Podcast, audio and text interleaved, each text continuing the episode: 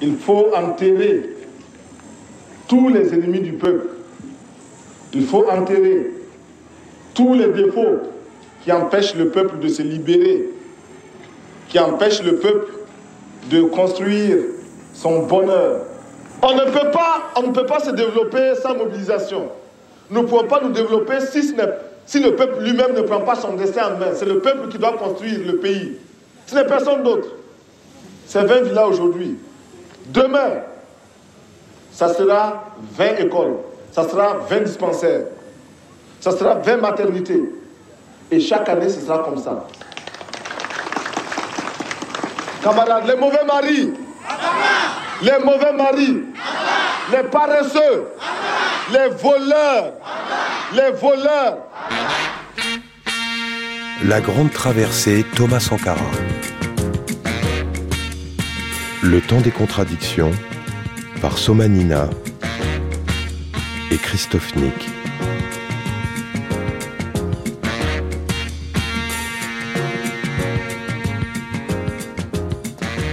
Deux ans maintenant que Thomas Sankara a lancé la révolution au Burkina et le ton a changé. Plus insistant, moins idéologique et de plus en plus moraliste.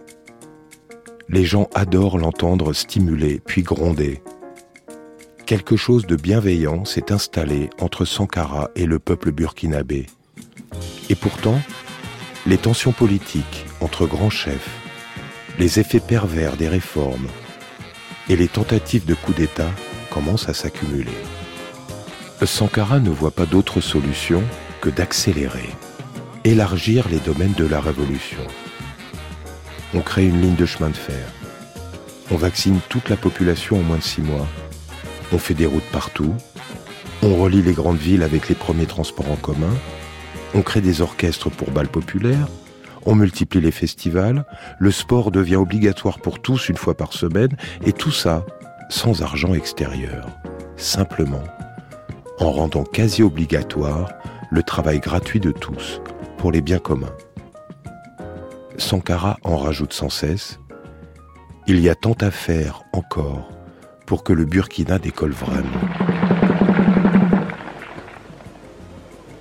Nous savons qu'à une certaine époque, des hommes malins, des hommes plus rusés que les autres, qui ont pris tout le peuple comme un troupeau de bouquiliens, ont fait croire que de leur maison, ils contrôlaient ces étendues immenses de champs de culture. Et alors, du talon, il traçait des surfaces qu'il mettait à la disposition de certains travailleurs. Voilà, vous cultivez ici. Et à la fin de la saison, vous me donnerez tant. Pendant ce temps, eux étaient assis. Pendant ce temps, ils animaient les débats dans les cabarets. Mais cela est terminé. La révolution dit non à de telles pratiques. La terre appartient au peuple burkinabé et le peuple confie un morceau de terre à chacun de nous pour la travailler. Ce qui signifie en termes clairs que chaque fois que l'on vous donnera la terre, vous devrez la travailler. Le contrat que vous passez avec le peuple stipule clairement que vous devez travailler cette terre. Et si vous ne la travaillez pas, nous vous confisquons cette terre pour d'autres travailleurs, non aux paresseux.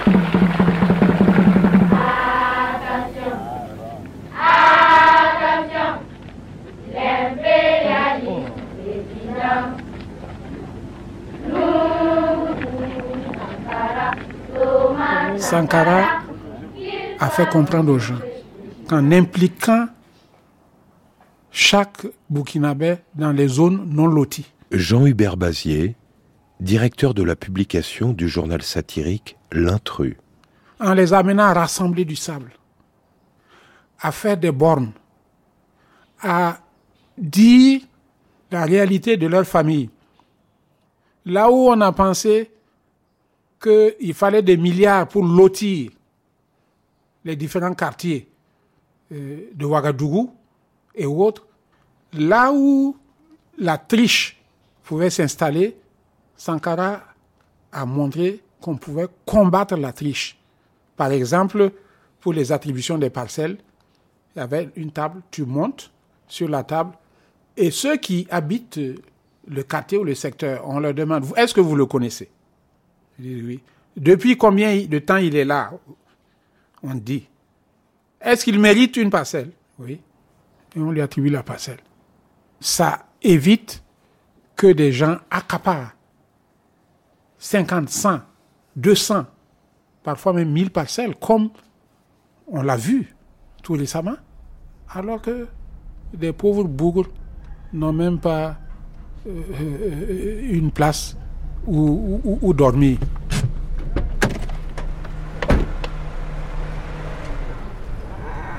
Soyez les bienvenus. Vous entrez déjà. C'est les maisons de Sankara, hein, vous savez.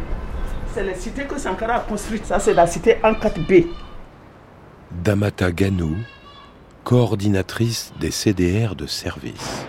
Sankara, il s'est dit, bon, pour euh, éviter les marchands de sommeil, pour éviter d'être injuste à l'égard de la population faible qui n'avait pas de, de, domicile, qui n'avait pas de terrain, qui se retrouvait toujours, même en commençant à travailler, était toujours chez leur père ou chez leur mère jusqu'à un certain âge.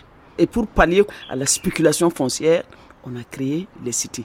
Et un autre objectif qui était cher président de la Révolution et à la direction de la mobilisation et de, la, euh, et de l'organisation des femmes, c'était que des femmes puissent bénéficier de, ces cités parce que euh, on voyait que à l'avènement de la Révolution, évidemment, les femmes qui se sont mobilisées, qui étaient à l'avant-garde, avaient des problèmes avec leurs euh, conjoints. Il y en a qu'on a, excusez-moi le terme, foutu à la porte. Donc on s'est dit, bon, ces cités vont permettre aussi euh, une, euh, une, une, portion, en tout cas un certain, certain nombre donné aux femmes. Et ce qui va permettre quand même que ces femmes-là soient un peu plus tranquilles, un peu plus sereines pour participer à, aux activités, à l'événement de, de, de la révolution. Mais ça n'a pas été facile.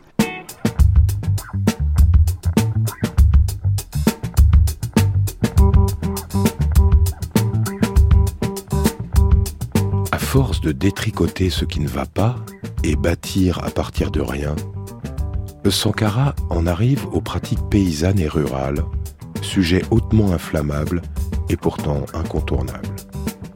C'est alors que quelque chose de purement écologiste va se mettre en place, faisant de la révolution burkinabé la première expérience d'écoféminisme au monde.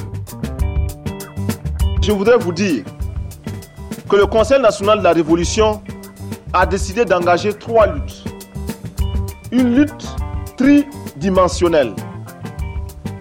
Premièrement, lutte contre les feux de brousse. Est déclaré crime l'acte de provoquer le feu de brousse et sera puni comme tel. Il n'y a pas de tergiversation. Il tombe donc sous la responsabilité de tous les villages. La deuxième lutte que nous déclenchons sera contre la divagation des animaux. Celui qui laisse son troupeau en divagation pour se nourrir de façon libre sur tout ce qui pousse sur le sol commet un acte criminel de destruction de la nature et de condamnation des générations à venir. La troisième lutte sera contre la coupe anarchique du bois de chauffe. La coupe du bois, nous décidons que désormais la coupe du bois deviendra une profession réglementée et organisée.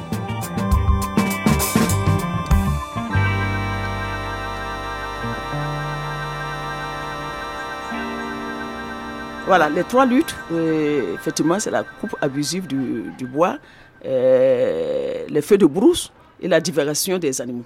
Voilà, donc euh, vraiment, ça, il était en avance sur l'environnement. La coupe abusive du bois, il y a des camions en ville en ce moment-là, c'est un peu vert, blanc-vert. Vous allez remarquer, c'est lui qui a institué ça. Le bois, pour le couper, il faut qu'il soit mort. Si vous partez couper le bois euh, tout frais comme ça, ben, vous allez trouver les CDR devant vous. Et aussi, la divagation des animaux. Parce que bon, les animaux, c'est en ville, vous savez, en Afrique ici, hein, les animaux, ils sont partout.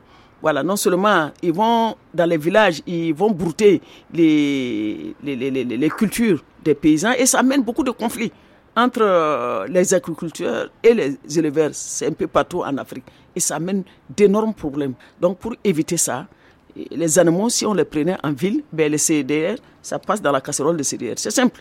On n'a plus besoin d'aller quoi, justice, machin, tout ça là. Non, non, non, non. Si on mange ça, mais ton animal ne va plus aller se promener. C'est fini et ça permettait de nourrir la CDR en même temps. Voilà, donc quand les gens disent qu'on n'attrape pas les animaux, mais on attrape les animaux parce qu'ils n'ont pas le droit de divaguer.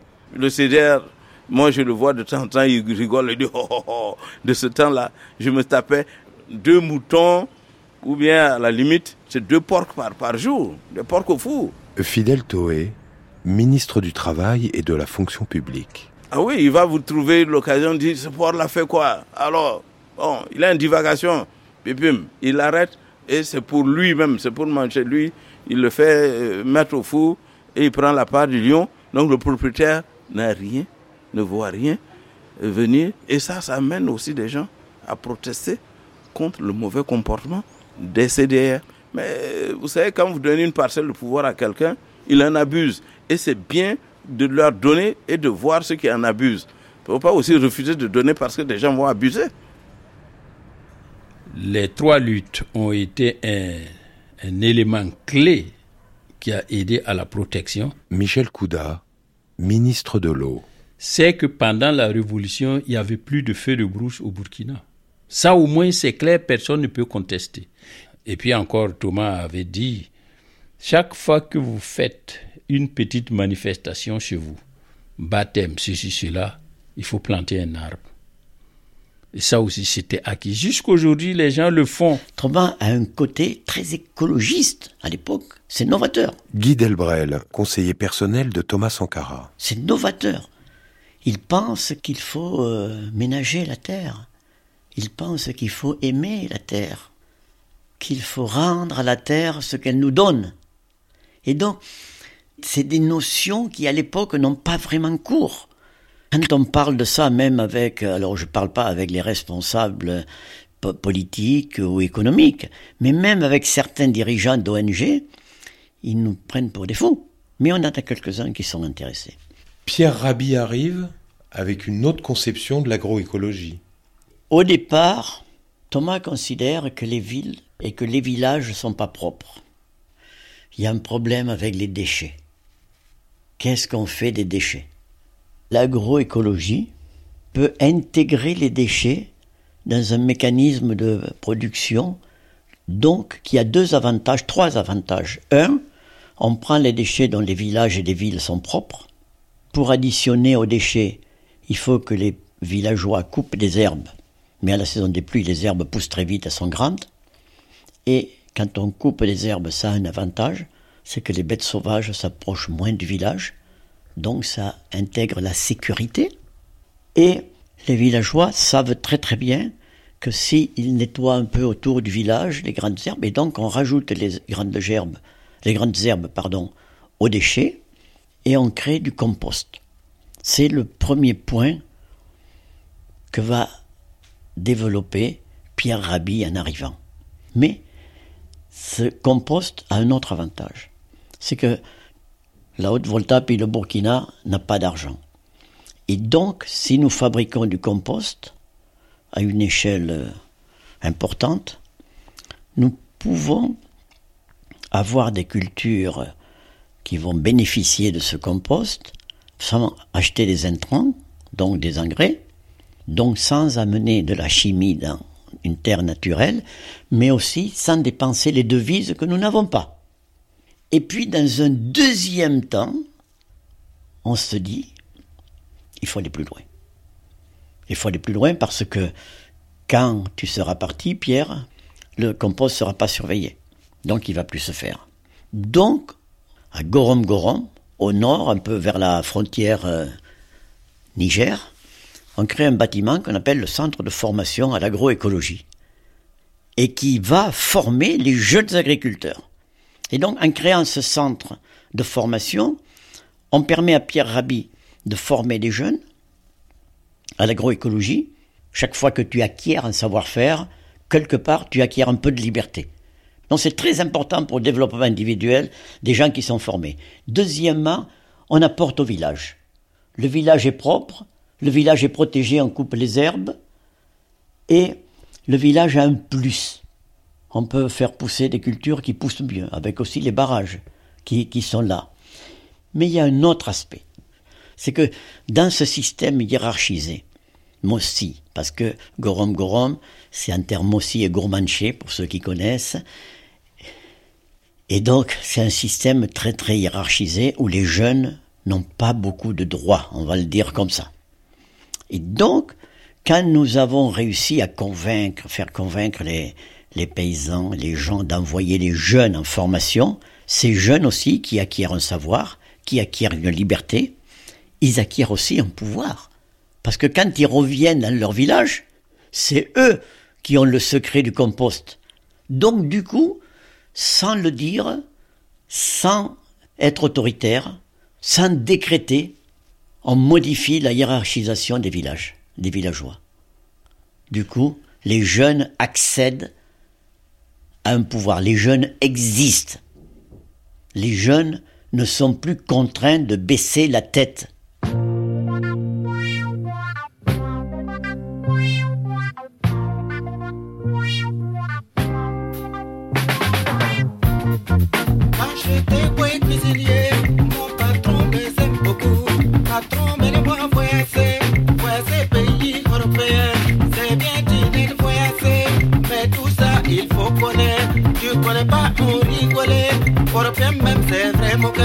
Camarade, écoute mon histoire. Mon histoire, c'est rigolo.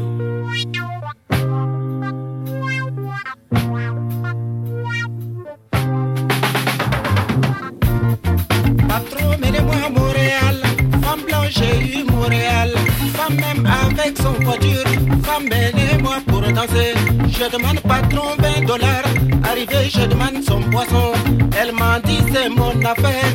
Là-bas, femme paye son poisson. C'est pas l'homme qui est de robot. Lendemain, on partit piscine. Moi, cherche nouveau malin. Regardez faire avant de faire. Quelle était la structure sociale avant l'arrivée de Sankara qui bloquait toute euh, possibilité d'initiative? La gérontocratie. Si vous voulez, c'est en deux choses. C'est d'abord le pouvoir des aînés, qui, peut être très bien. Hein. Respecter les aînés, c'est une très bonne chose, que ce soit en Asie, en Afrique, en France, n'importe où, c'est une très bonne chose. Armel Faure, anthropologue. Quand vous êtes dans une société essentiellement rurale, vous dépendez du foncier. C'est-à-dire que si on vous laisse la paix sur un foncier, quand vous êtes jeune, plein d'énergie et que vous savez l'innovation, vous allez faire des améliorations sur ce foncier. Mais vous avez besoin d'un peu de temps, disons 10 ans, pour, euh, pour avoir les rentabilités au bout de la troisième, quatrième euh, campagne agricole. Donc vous allez mettre le paquet, au bout d'un an ou deux ans avoir des résultats, et après pouvoir rembourser vos investissements et démarrer plus fort, plus grand, et avoir augmenté la production du pays. C'est ce que voulait Sankara? Mais la structure faisait que les jeunes ne pouvaient pas appliquer l'innovation dont ils, savaient qu'elle existait, ils savaient qu'ils augmenteraient la rentabilité des champs, ils avaient tous les moyens de connaissances pour améliorer la production. Ils avaient besoin de s'autonomiser en termes de leurs propres champs, et ils avaient besoin de s'autonomiser en termes de crédit. Il y avait cette chape de plomb des aînés, de la gérontocratie, qui voulait surtout pas que les choses changent. Je vous parle des jeunes, mais c'était vrai aussi pour les femmes. Certaines des réformes de Sankara, je pense particulièrement sur les femmes, euh, sur la culture, euh, ont pu aussi devenir des obstacles guillemets idéologiques avec cette chefferie, avec cette organisation centralisée Non, plus que ça, c'est même pas tant les réformes, parce que sans doute, Mais en fait, dans ses discours, il disait que il fallait en finir avec la chefferie, c'est-à-dire qu'il a, il a, il a donné des signes euh, que, par exemple, les, chefs traditionnels euh, n'apparaissaient plus dans les cérémonies officielles, alors que ça a toujours été le cas, euh, avec leur, leur, bonnet, etc. Donc il n'y avait plus ça. Bruno Jaffré, historien, biographe de Thomas Sankara. D'abord, il attaquait hein, la chefferie. Il paraît qu'une fois, il a renversé le bonnet d'un des chefs. Mais surtout, par exemple, ce qu'on raconte, c'est qu'il a coupé l'électricité de, de l'empereur Mossi, on appelle ça le Moronaba, euh, parce que lui ne payait jamais l'électricité. Et donc, comme il ne payait pas, lui, il a dit c'est un Burkinabé comme un autre, on coupe. Et donc, il y, a eu euh, des signes, je ne vais plus trop dans les détails, mais il y a eu des signes d'irrespect de, euh, de Sankara envers, envers la, la chefferie.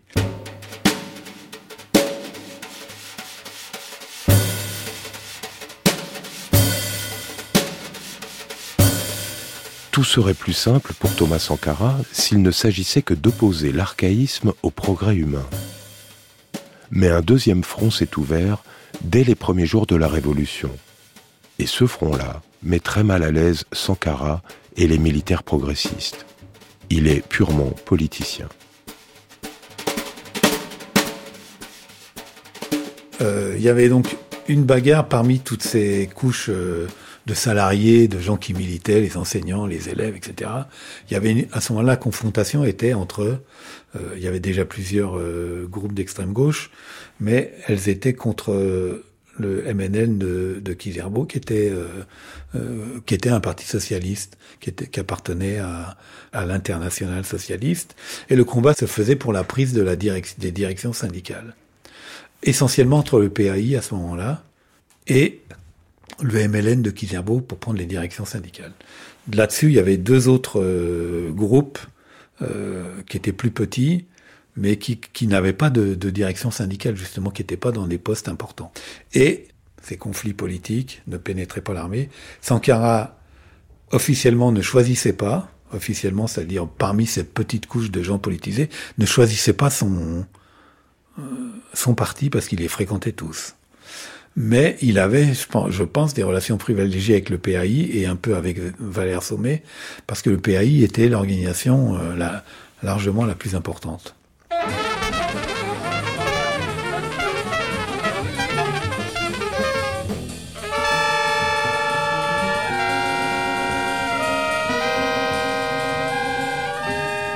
Et c'est sans doute la plus grande erreur de Thomas Sankara ne pas avoir arbitré suffisamment tôt les rivalités politiques et syndicales. Sans doute, sa formation militaire l'empêche-t-il de comprendre ce qui se cache derrière des affrontements apparemment idéologiques. Les manœuvres et enjeux pour le pouvoir lui sont totalement étrangères. Le problème, c'est que le PAI de Souman Touré est l'une des trois composantes essentielles du gouvernement et du Conseil national de la Révolution.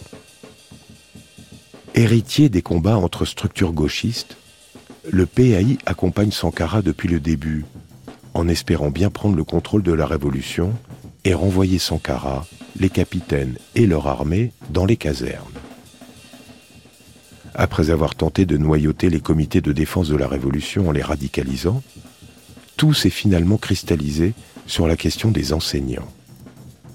Le PAI, dirigé par Souman Touré, tient le portefeuille de l'éducation nationale. Son ministre fait face au printemps 85 à un mot d'ordre de grève générale. Problème. Les services de renseignement du gouvernement découvrent que le syndicat enseignant a reçu de l'étranger 250 000 dollars pour financer ses activités. On croit à une manœuvre de déstabilisation signée Oufouette-Boigny. Ni une ni deux, le ministre de l'Éducation décide le licenciement arbitraire de plus de 1300 professeurs et instituteurs. Le sous-entendu est énorme.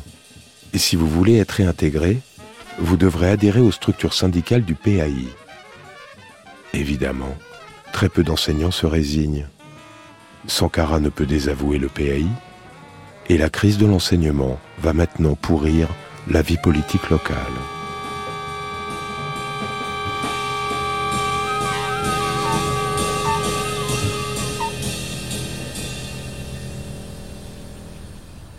On a eu des problèmes avec les enseignants.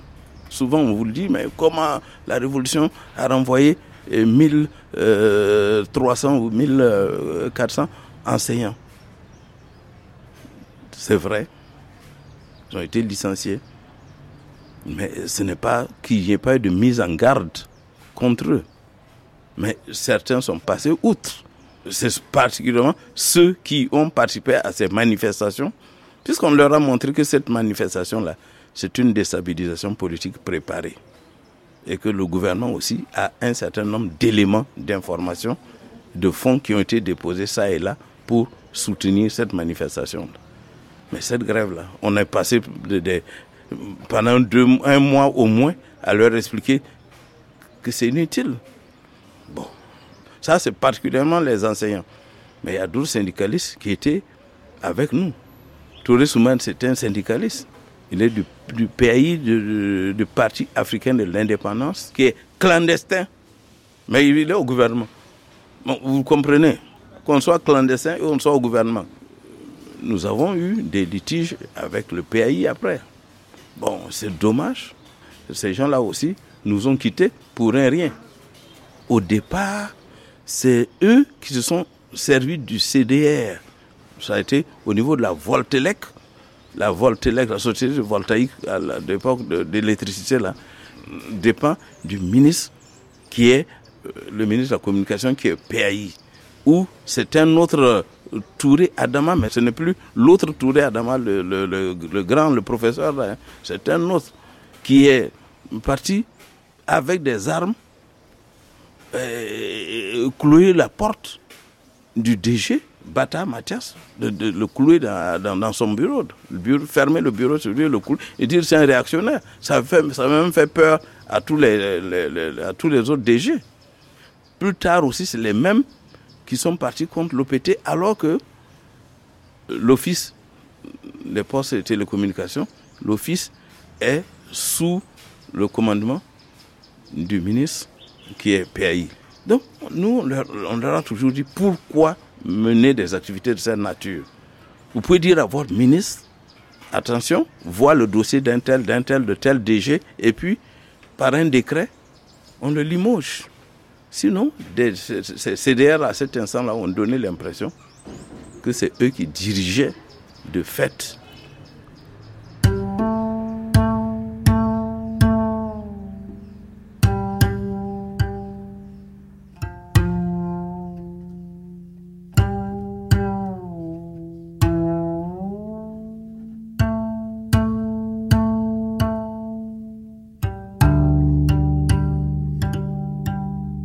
L'année 86 va être l'année charnière de la Révolution.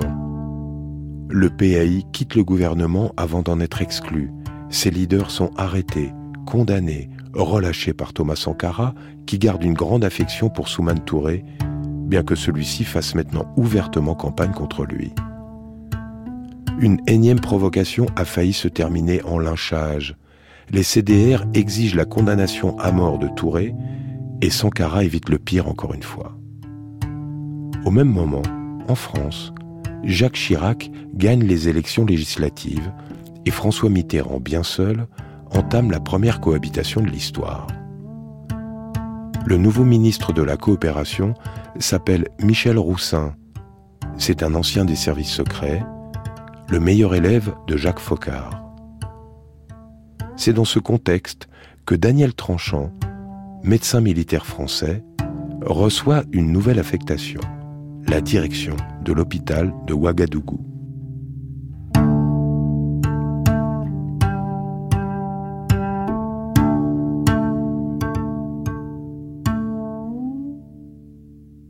On est en 86 quand j'atterris à Ouaga. J'arrive par avion, évidemment, je prends un taxi et j'arrive dans une ville beaucoup plus sèche au niveau climat. Euh, c'est le Sahel euh, à Ouagadougou avec peu de végétation, quelques grands arbres qui datent d'avant l'indépendance, mais déjà une atmosphère liée à la géographie qui, est très, très différente. Hein. Et puis, en fait, je vais directement à l'hôpital pour me présenter au directeur de l'hôpital. avant toute chose, j'étais là pour un repérage de quelques jours, donc j'allais repartir en Côte d'Ivoire avant de prendre mon poste quelques semaines plus tard. Donc je vois une population pauvre, je vois les étals au bord de la route, à gauche, à droite, comme dans beaucoup de villes africaines, euh, les Africains qui sont assis, qui parlent, qui fument, qui boivent leur thé, etc. Donc une impression de, pauvreté générale, comme euh, dans beaucoup d'autres régions d'Afrique, rien de spécifique. Donc quelques semaines plus tard, vous rencontrez le capitaine Sankara? Oui, peut-être deux mois après, je, je prends mon poste officiellement. Et puis, euh, au bout de quelques semaines, je suis euh, convoqué par euh, Thomas Sankara, qui, qui voulait savoir qui, était le, le, chef des services médicaux de son hôpital national. C'est comment la présidence quand vous arrivez? C'est quel type de bâtiment? Vous voyez quoi Les gens? Quel est le film devant vous? Alors la présidence, c'est l'ancien bâtiment du gouverneur général de l'époque coloniale. On a euh, viré évidemment à l'indépendance, le gouverneur est parti, et le président de la République du Burkina s'est installé dans les anciens locaux pendant que l'ambassadeur de France prenait un bâtiment à, côté. Hein. Et donc Thomas Sankara est dans ces bâtiments anciens, qui sont des bâtiments euh, tout à fait corrects, euh, mais dans lesquels il, fait une chaleur épouvantable, parce que Thomas Sankara interdit les climatiseurs, pour des raisons écologiques déjà. Hein. Euh, il a interdit les ventilateurs dans son bureau, pour montrer l'exemple. Euh, il y a des, tentures épaisses en velours cramoisi qui datent de l'époque coloniale euh, et qui ne sont pas leur place ici, qui maintiennent la chaleur. Il y a des moustiques. c'est vraiment tout à fait surprenant. Quand vous découvrez le capitaine Sankara, vous pouvez nous décrire l'homme? Qu'est-ce que vous voyez? Moi, quand la première fois que j'ai rencontré Sankara, donc euh, j'étais un petit peu stressé parce que je suis arrivé avec ma voiture, j'étais fouillé au corps, euh, ma voiture euh, fouillée également, je connaissais pas le personnage, il y avait des gardes du corps qui étaient impressionnants, qui n'étaient pas très sympathiques, hein, donc voilà, j'étais un petit peu en tension. Et puis pour aller au bureau de, Sankara, il fallait passer par un petit escalier très sombre. Et puis j'arrive dans le bureau de Sankara, il était assis sur son fauteuil, à son bureau, je me souviens peu très bien, il se lève, bonjour docteur, donc quelqu'un, un visage euh, plutôt ouvert, une poignée de main euh, ferme et, euh, comment dire, amicale. il m'accueille pour me souhaiter la bienvenue. Alors, vous êtes le nouveau médecin-chef des services médicaux? Je dis oui, c'est ça. Vous pensez rester ici quelque temps? J'arrive d'un pays où je viens de passer quatre ans. si Dieu le veut, je resterai trois ans ou quatre ans chez vous. Et puis non, la discussion était sympathique. Il a tout de suite tourné à la discussion, comment dire, professionnelle, efficace. Quoi, hein. Tout de suite, il m'a dit voilà les priorités, voilà mon gouvernement, voilà ce qu'on fait, voilà ce qu'on veut faire, voilà ce qu'on veut pas. Euh, corruption, euh, dès que vous voyez quoi que ce soit, euh, il faut tout de suite lutter contre ça. je veux de l'ordre dans les services, le personnel doit arriver à l'heure, il doit pas repartir avant l'heure. Je veux un peu d'hygiène. je veux, etc., etc. Je dis, Monsieur le Président, je suis là pour ça, aucun problème. C'est passé comme ça. Non, un, personnage plutôt sympathique et ouvert et accueillant. Voilà.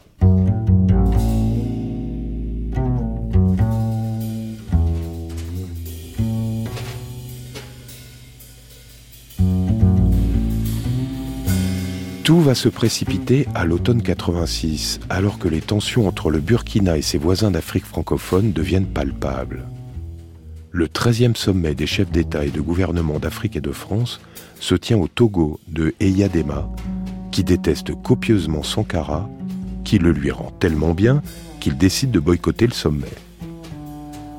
En pleine cohabitation, François Mitterrand et Jacques Chirac ont décidé de parler d'une seule voix. Par contre, dès la clôture de la conférence, Jacques Chirac s'envole en Côte d'Ivoire avec Jacques Faucard à ses côtés pour des entretiens avec Oufouette Boigny, tandis que François Mitterrand se rend à Ouagadougou pour sa première visite présidentielle au Burkina. Dans le jeu politico-diplomatique en vue des prochaines présidentielles françaises, les signes sont clairs. Chirac, à Matignon, prend le parti des vieux éléphants de la France-Afrique qui vont copieusement financer sa campagne présidentielle. Alors que François Mitterrand légitimise par sa présence le virage que Thomas Sankara veut faire prendre à l'Afrique, clin d'œil à la gauche française qu'il doit mobiliser pour son deuxième mandat. Va se jouer alors un moment d'histoire comme la France-Afrique en a peu connu.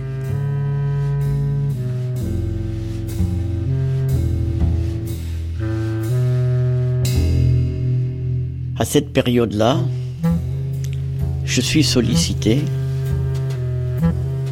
pour euh, me rendre auprès du président Sankara. Guy Delbrel, conseiller personnel de Thomas Sankara. Je suis sollicité par l'intermédiaire d'Edgar Pisani.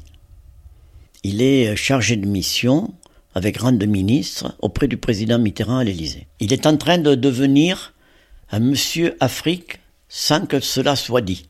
Et donc, je me rends auprès de Thomas avec une trame, des éléments que souhaite euh, développer le président Mitterrand. Et donc je me souviens, ça se passe le soir, ça se passe la nuit, quoi. C'était souvent comme ça avec Thomas Sankara. Les choses se faisaient la nuit parce que le jour, il faisait son job de président. Et donc la réflexion, c'était la nuit. Les contacts, c'était la nuit. Et donc, euh, il me demande de lui lire à haute voix les éléments donnés par Mitterrand, par le président Mitterrand, pardon. Et donc, euh, je lis à haute voix. Et donc, Thomas fait les 100 pas. Et il me dit maintenant, tu vas t'asseoir à mon bureau, c'est moi qui vais déclamer. Et donc, il prend le texte du président Mitterrand et il déclame à son tour les éléments qui résument donc les points que le président Mitterrand souhaite euh, euh, aborder devant le président Sankara. Et donc, euh, une fois qu'il a dit ça, je ne sais toujours pas s'il trouve que c'est bien, que c'est normal, que c'est inacceptable, que c'est acceptable, je ne sais rien. On a déclamé l'un après l'autre, et j'attends. Et donc, il me dit, ben écoute, moi j'ai rien à dire à ça. Tout me va.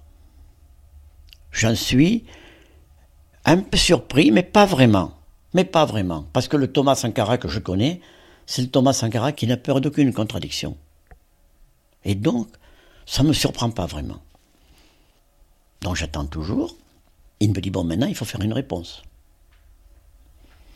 Et donc, on s'attelle, là, jusqu'à 5 heures du matin, à écrire les éléments que Thomas Sankara souhaite développé devant le président Mitterrand.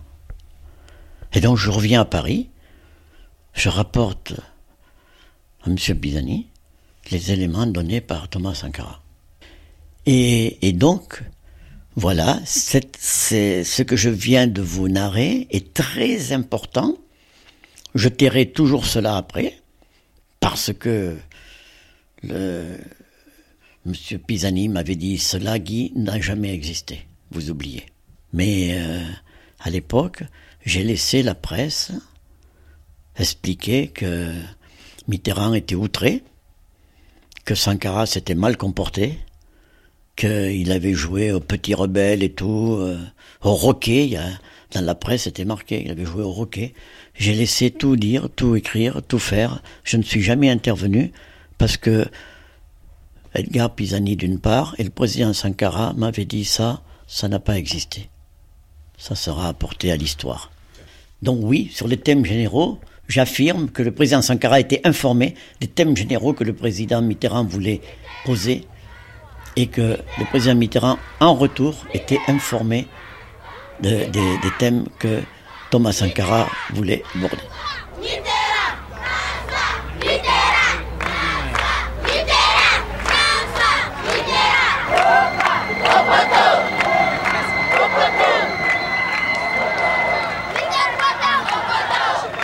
Dans l'après-midi, j'ai reçu donc le, carton d'invitation avec le camarade Sankara et Myriam euh, euh, à l'occasion de la visite du président Mitterrand. Euh, invite le docteur Tranchant et son épouse à un dîner d'État, etc. Donc j'étais très, très honoré, très content, c'était sympa. Et donc j'arrive dans les jardins de la présidence où avait lieu le dîner. Et donc moi je suis placé avec les médecins français euh, de l'équipe Mitterrand et Gubler. Je suis juste à côté de Gubler.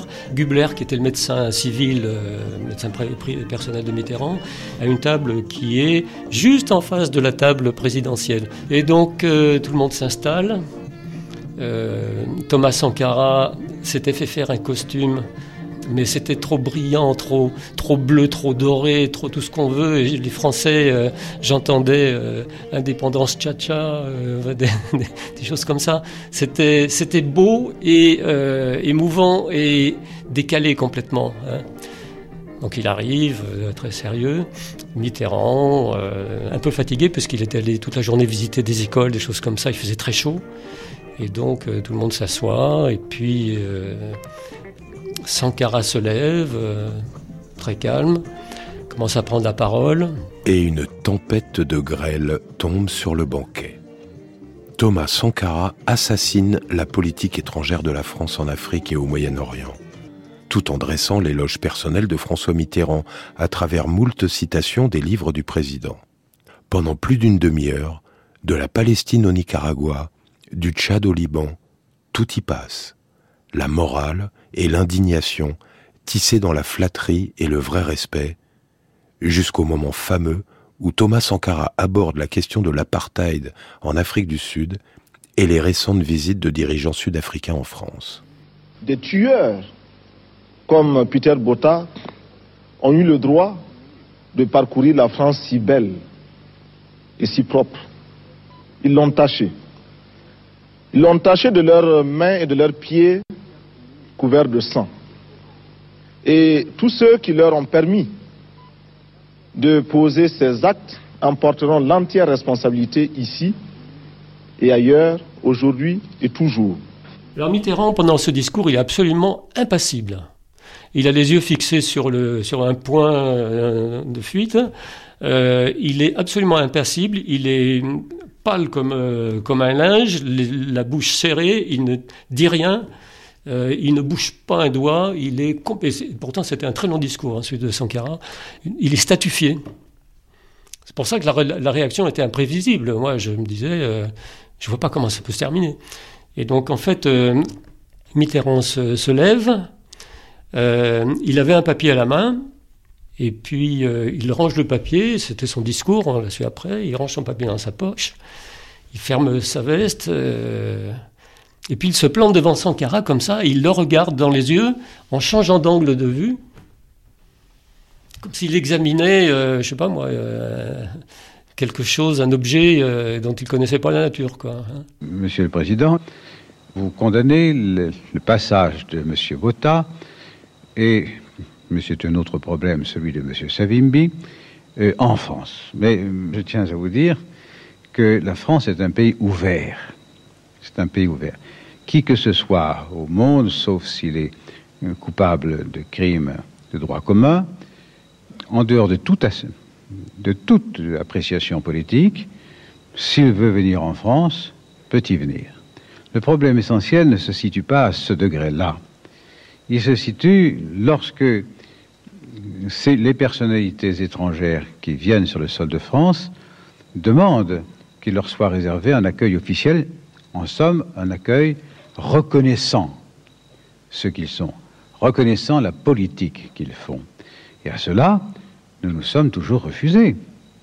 Alors, un principe le droit des peuples à disposer d'eux-mêmes, celui qui m'a inspiré lorsque j'ai abordé, euh, jeune responsable à l'époque, comme vous l'êtes aujourd'hui, je devais avoir à peu près l'âge que vous avez, j'ai désiré, les hasards de la vie m'ayant permis de m'occuper du destin d'une partie de l'Afrique à l'époque, en état, dans l'époque coloniale. Je crois avoir compris, je n'ai pas été le seul, et si l'on voulait simplement répondre au principe du droit que je viens d'évoquer, il fallait que ces peuples puissent se déterminer. C'est alors qu'a commencé la grande aventure, avec des hommes au nom fameux, euh, Fouad Boigny, Ouezin Koulibaly, Mamadou Konaté, avec d'autres encore. Et c'était un combat exactement du même ordre. C'était des peuples qui voulaient vivre, qui voulaient affirmer leur dignité. Et vous en avez trouvé un magnifique symbole, Monsieur le Président et vous, messieurs, des équipes dirigeantes du Burkina Faso en choisissant précisément ce nom qui veut dire, je crois, le pays des hommes libres, des hommes dignes, des hommes d'honneur. Monsieur le Président, Mesdames et Messieurs, dites-vous bien que la France vient solennellement dire au Burkina Faso, comme elle a dit dans les autres pays, qu'elle est, qu'elle est là, quoi, qu'elle est prête. J'ai employé une expression un petit peu commune, un petit peu vulgaire, mais elle dit bien ce que je veux dire, à donner le coup de main. Parce que coup de main, c'est mieux qu'aide. Parce que l'aide, souvent, est abusive. Aide, c'est comme une sorte, finalement, d'impôt. Euh, ça évoque une relation de, riche à pauvre qui me paraît déplaisante.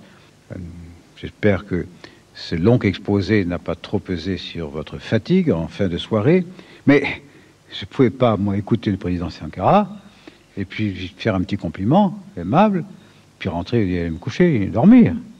C'est pas, c'est pas, c'est pas un homme, c'est un homme un peu dérangeant, le président Sankara. Hein? Non, c'est vrai, il vous titille, euh, il, voit, il, vous pose, il pose des questions, quoi.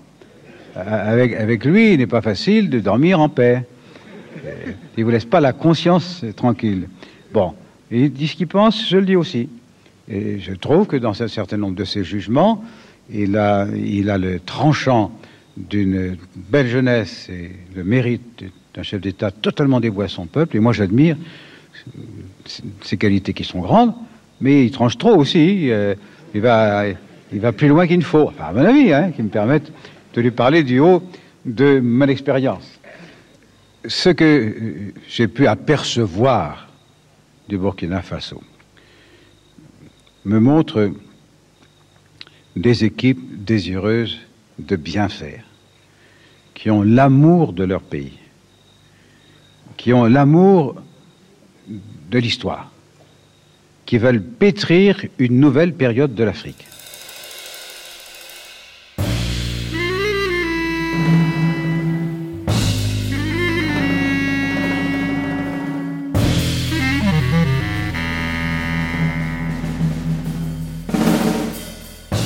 Retiendra que la joute et la leçon du vieux au jeune. Aucune référence pendant cette confrontation à ce qui se passe alors en Nouvelle-Calédonie. Pourtant, le combat de Jean-Marie Djibaou pour l'indépendance de la Kanaki est devenu en cette fin 86 un sujet de politique internationale. Trois semaines après le face-à-face, l'Assemblée générale de l'ONU met à l'ordre du jour la question du statut des territoires non autonomes aux quatre coins du monde. Le Burkina Faso vote contre la France et reconnaît le droit à l'indépendance des Kanaks. Scandale pour la droite parlementaire qui détient la majorité à l'Assemblée nationale. Le 16 décembre, ils exigent du gouvernement qu'il stoppe immédiatement toute aide et coopération avec le Burkina. Dans la soirée, Jacques Faucard prend son avion et se rend à Ouagadougou.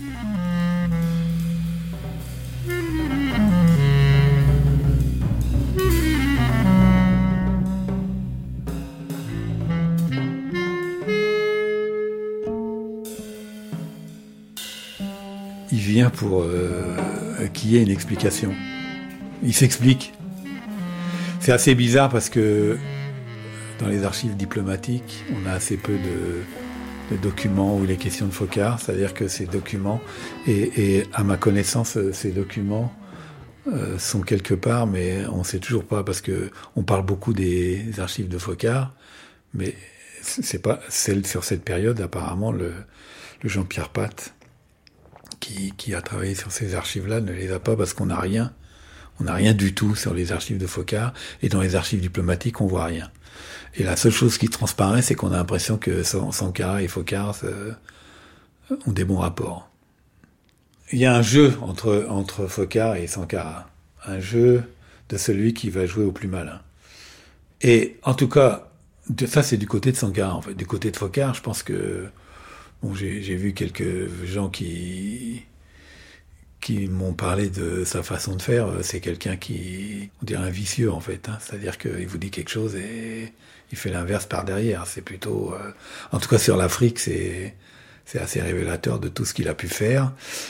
en même temps, vous donnez un élément dans, dans votre enquête qui est aussi surprenant. C'est une affection d'Omar Bongo, le dirigeant du Gabon, pour Thomas Sankara. Et, les liens entre Omar Bongo et, Jacques Faucard, là on est peut-être encore plus qu'avec Houphouët-Boigny, au cœur, au cœur du système France-Afrique, euh, RPR, euh, Chiraco-gaulliste. Alors bon, ça, ça s'explique par contre assez bien. C'est-à-dire que c'est étonnant, mais euh, à Madagascar, Sankara a fait ses études avec un fils adoptif de Omar Bongo, qui, je crois, est mort. Euh, il doit même y avoir son nom dans mon livre, je suis pas sûr, mais je crois qu'il y a son nom. Euh, et en fait, ça a créé un lien euh, de père à, fils avec Sankara. Ce que je sais, c'est que Omar Bongo a prévenu sérieusement Sankara que on allait le tuer. Il lui a dit de faire attention. Et deuxièmement, c'est Omar Bongo qui a facilité la sortie de Mariam Sankara du, Burkina. Donc c'est ce type de relation qu'il y avait. Où là, on a plutôt une relation, euh, voilà, de euh, quelque chose de, paternel euh, que Sankara accepte sans doute. je pense qu'il devait se dire la vérité, mais il restait ce lien par cet intermédiaire ça peut, pour moi, c'est crédible en tout cas. Le Jacques Faucard de la cohabitation n'est plus l'homme tout-puissant de la France-Afrique du temps du général de Gaulle. Depuis François Mitterrand, ce sont surtout les chefs d'État africains qui régentent la politique de l'Afrique au nom de leurs propres intérêts, mettant Paris dans la délicate position d'entériner pour conserver son influence. Concernant le Burkina, c'est la Côte d'Ivoire et son président Houphouët-Boigny qui agitent les milieux de droite à Paris. C'est Houphouët-Boigny qui glisse à tout le monde le nom de Blaise Compaoré comme solution au problème Sankara. Blaise Compaoré se sent pousser des ailes et l'atmosphère à Ouagadougou devient vraiment poisseuse. Je reconnais ne pas avoir compris à quel point euh, il y avait des tensions. Augusta Conquiglia, journaliste. Je l'ai compris à un moment donné parce qu'il y avait un, aide de camp, Étienne Zongo, et là, sans le dire, tout en le disant, il m'avait fait comprendre que les, divisions étaient plus profondes. Il n'a pas fait beaucoup de noms à l'époque dans sa fonction de, de camp, il ne voulait pas dénoncer, mais euh, j'ai compris que, que les problèmes étaient plus sérieux que qui ne paraissait. Et, puis il y a eu aussi un, ambassadeur euh, ghanéen qui était aussi un intellectuel qui a joué un certain rôle euh, et qui, suivait de près et qui avait compris que la, la, rupture pouvait exister sans, penser à un, un, assassinat, évidemment. Si on y avait pensé, peut-être que... Ça, je pense que, ceux qui étaient dans les dans les cercles proches de Sankara, ils l'ont vu venir euh, quelques mois avant seulement. Et c'est là que Sankara a déclaré Je ne ferai rien contre. Et ça, vous avez un peu enquêté là-dessus Vous voyez ce qui s'est passé Le rôle de la France dans cette histoire est trouble ou il est éloigné Il est. Je veux dire, il y avait vraiment une. Euh, cette incision dans la gestion des affaires étrangères. Euh, Mitterrand a essayé de la garder tant qu'il pouvait, mais dans, le, dans la gestion quotidienne, on avait quand même ressuscité Focard et ses, et ses, et ses services euh, et ses hommes, donc euh, on ne peut pas l'exclure. Je n'ai pas la preuve, hein, je ne sais pas qui, peut l'avoir aujourd'hui mais que Blaise se présentant comme un homme plus modéré face à ce troublion, euh, qui finalement euh, ne se privait pas d'insulter la France et la puissance coloniale, mais qui quand même nous a bien emmerdés et tout ça. Mais la, façon comme Blaise s'est vendu, vit aussi au fouet, Boigny, euh, de Côte d'Ivoire, je pense qu'il a conquis une partie de de l'establishment de la droite française. Ça. Alors que la droite française dit, je te donne euh, les instruments pour le faire, il n'y avait aucun besoin, il avait tout. Euh, donc il s'agissait de dire, on, te prendra comme euh, un, fils prodigue. Thomas sait que Blaise veut le pouvoir. Et Thomas sait très bien que Blaise est un lâche qu'il a deux passions dans la vie, l'argent et le pouvoir. Et donc, Thomas sait très bien que le président Houphouët-Boigny appuie Blaise puisqu'il le considère comme son gendre, vu que Blaise a marié une, dame de Côte d'Ivoire, Chantal Terrasson de Fougère, qui est connue du président Houphouët-Boigny. Et Thomas sait très bien que depuis l'arrivée de la cohabitation, le Premier ministre de la France a un compte à régler avec lui sur plusieurs points, mais entre autres sur le problème de la Nouvelle-Calédonie. Donc, Thomas sait très bien tout ça. Il sait très bien tout ça. Mais il fait comme si ça va de soi. Ça va de soi. Quand on, veut réformer une société et qu'on est faible, on devient des trublions, on devient des emmerdeurs, on devient des gênants. Donc, donc, on doit être combattu. Mais tu vois, ça, c'est deux poids, deux mesures. Quand on est pauvre, on n'a pas le droit de réformer. Quand on est riche, on a l'obligation de réformer puisqu'on doit montrer la voie aux autres. Vous avez parlé de la mort On a parlé de la mort, oui, à plusieurs reprises, notamment après cette période-là. Après cette période-là, je l'ai revu trois fois après. Je l'ai revu une fois tout seul, en tête à tête, parce que j'étais préoccupé. Je voyais que les choses montaient. Je vais vous raconter une anecdote. Je suis invité à déjeuner par Chantal Compaoré et Blaise. Et quand je suis arrivé, il y avait le frère de Blaise qui sera, qui sera célèbre après, François. Il y avait quelqu'un de la famille de Chantal, c'est un peu loin, de, c'est un peu loin, la famille Vicence de Pouzol, qui est apparenté à Chantal. il y avait deux ou trois autres personnes. Et moi, je suis le dernier à arriver parce que j'avais j'avais plusieurs rendez-vous. Donc, euh, je me souviens d'ailleurs, je venais de chez Soumantouré, le syndicaliste, avant d'aller chez Blaise. donc, j'arrive, je suis le dernier à arriver au déjeuner chez Blaise. Et quand j'arrive, Chantal me reçoit et elle ferme la porte derrière moi et elle dit maintenant, champagne, la révolution reste dehors. Donc, oui, c'est symbolique, mais bien sûr, le soir, je suis allé raconter le déjeuner et le symbole à Thomas, il a éclaté de rire. Il a éclaté de rire. Et il m'a dit, c'est bien. Il vaut mieux que la révolution reste d'or, comme ça, elle conserve sa liberté.